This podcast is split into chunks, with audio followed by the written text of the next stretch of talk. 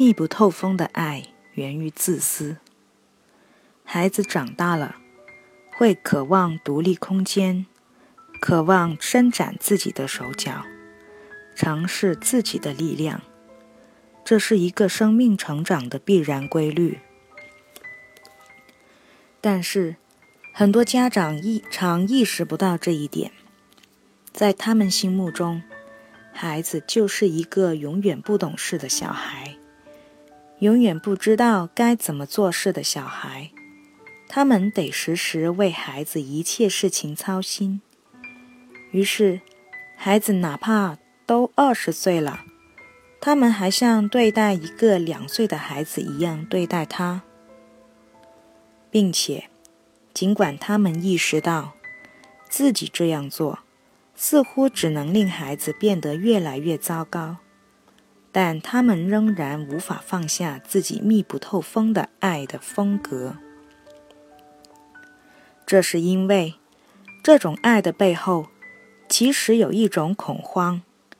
一些家长无法忍受孩子的独立倾向，无法忍受与孩子分离的规律。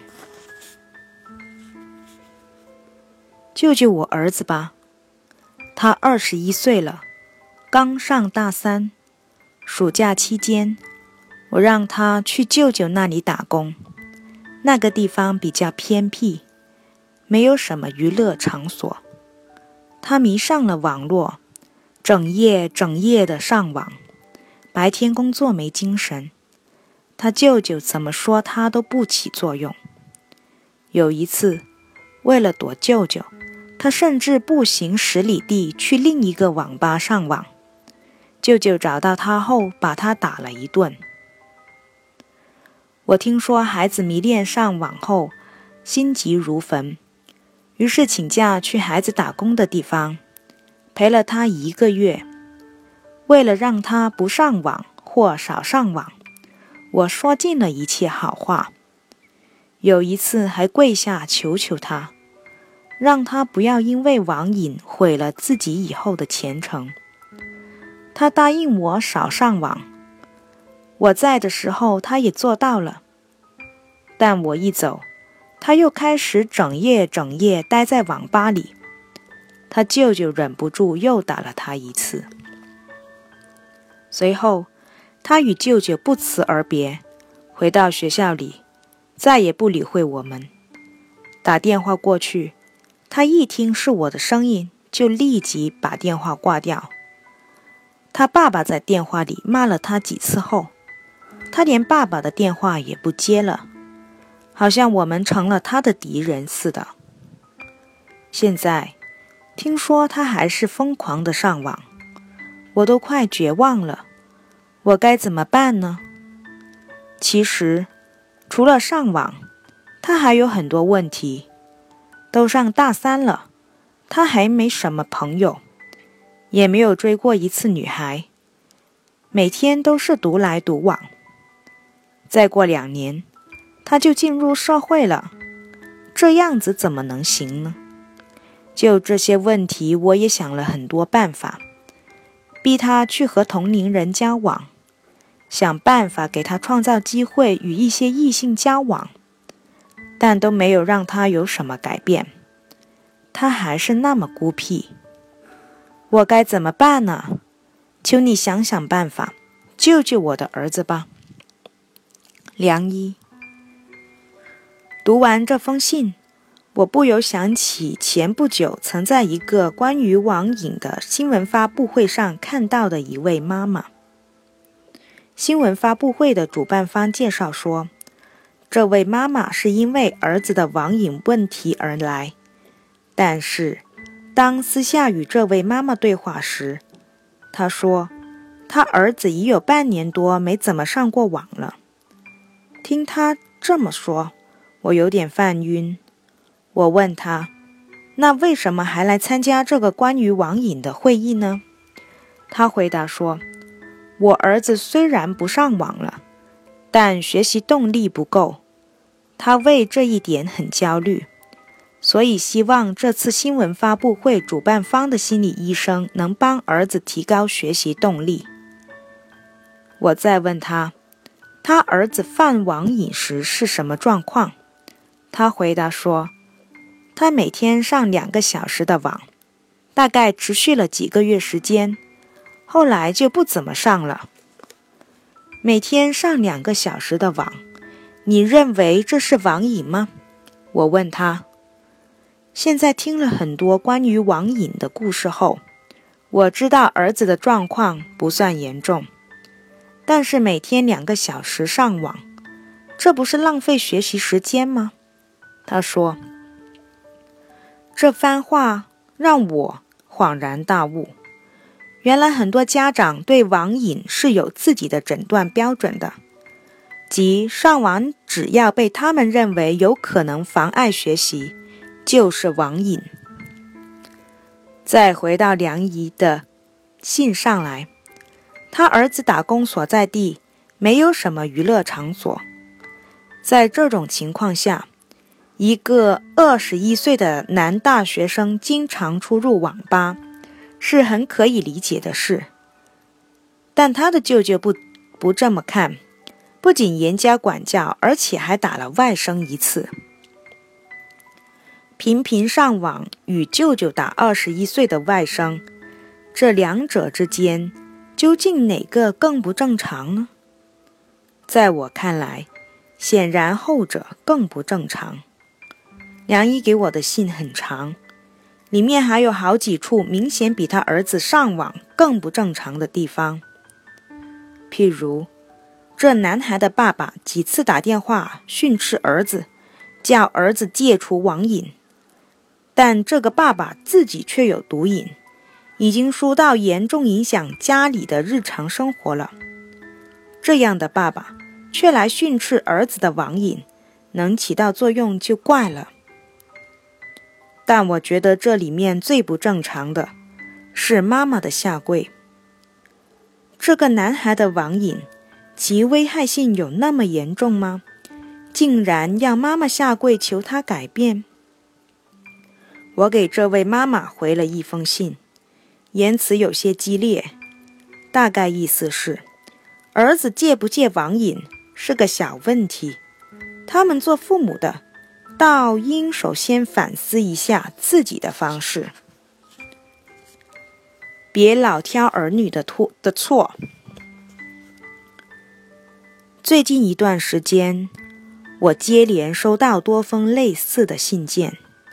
都是妈妈写来的。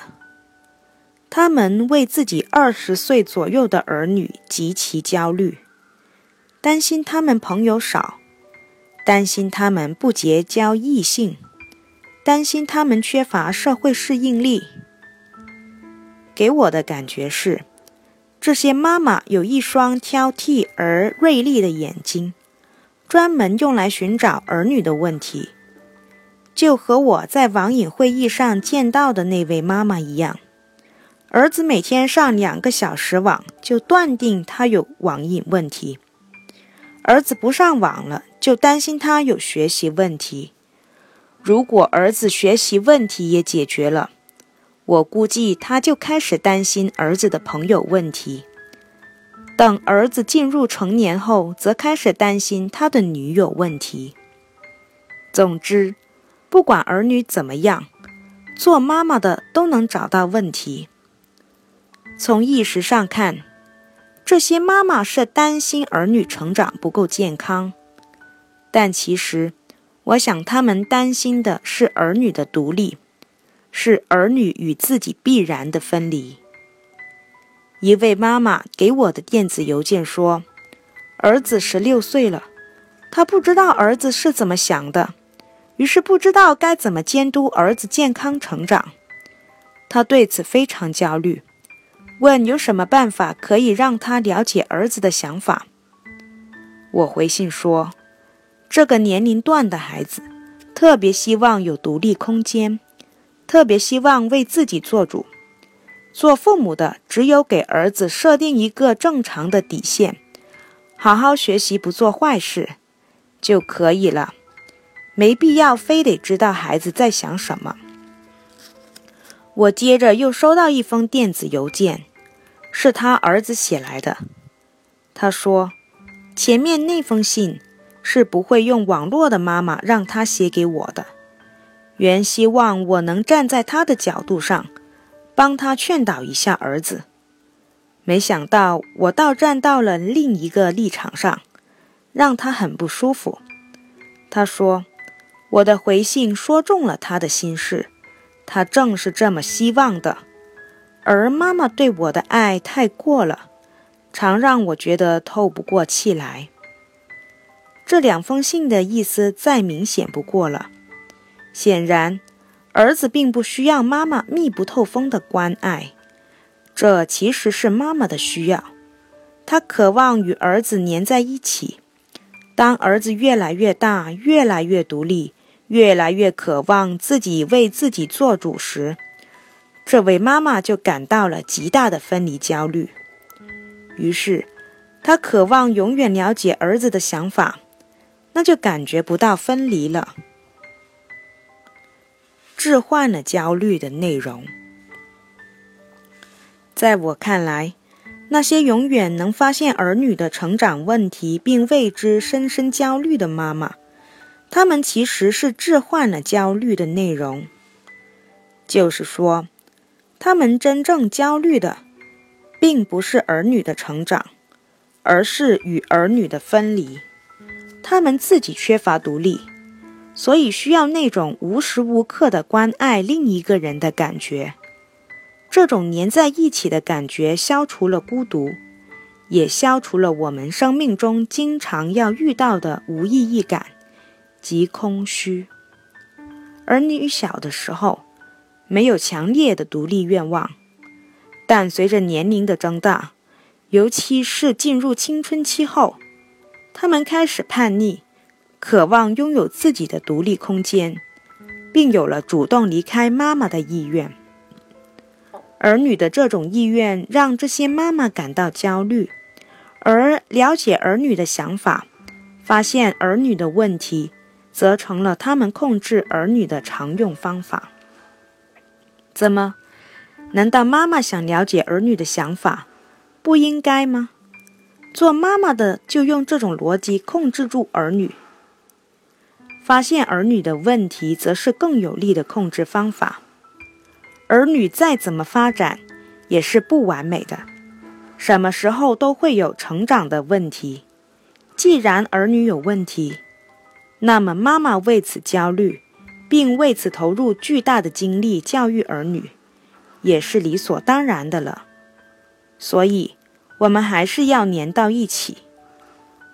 如果粘到一起能对儿女好，那么这种控制方式也算可以接受。但事实表明，效果恰恰相反。那些无时无刻不在为儿女的成长问题而焦虑的妈妈，他们的儿女在长大后是最容易出问题的。为什么呢？因为这是青春期孩子的特点所决定的。一般而言，进入十三四岁后，孩子就会进入一个漫长的叛逆期。父母让他向东，他们偏偏向西。但他们不是非得要与父母过不去，而是渴望展示自己的力量，为自己做主。从而最终发展成为一个有独立人格的人。如果做妈妈的不理会孩子的这一特点，而是用密不透风的爱为孩子的所有问题操心，那么孩子常会发展出一种极端的叛逆：我什么都不做了，意思就是我什么事情你都要操心，我怎么做你都能找到问题。那我干脆什么都不做了。正是在这种逻辑下，梁毅二十一岁的儿子才变得特别孤僻。一个男大学生对我说：“无论他做什么事情，耳边好像都能响起妈妈的各种叮嘱，让他烦不胜烦，于是什么都不想做了。”儿女出现成长问题。一般都能在父母的身上找到原因，所以我在回信中对梁英说，他最好先去看心理医生，但首先不是为了孩子，而是为了他自己。假若他改变了自己的教育方式，他儿子很有可能会不治而愈。观点：给妈妈的建议：一。不要渴望彻底了解进入青春期的孩子，只要孩子守住了好好学习、不做坏事这一底线，就不要总想着去和孩子谈心。二，不要总把眼睛盯在儿女的问题上，青春期的孩子自然的会出现许多问题，这是青春期的发展特点所决定的。三。尊重青春期孩子的叛逆意愿。假若放手让他们自己去发展，给他们充分的独立成长空间，他们的叛逆行为自然会消失大半。四，反省一下你自己，你是不是特别害怕孩子离开你？五，丰富你自己的生活。如果你自己的生活不无聊。不空虚，那么你就不会太黏儿女。六，改善你与父丈夫的关系，把情感重心从你与儿女的关系转移到你与丈夫的关系上来，让丈夫来填补你的情感空洞。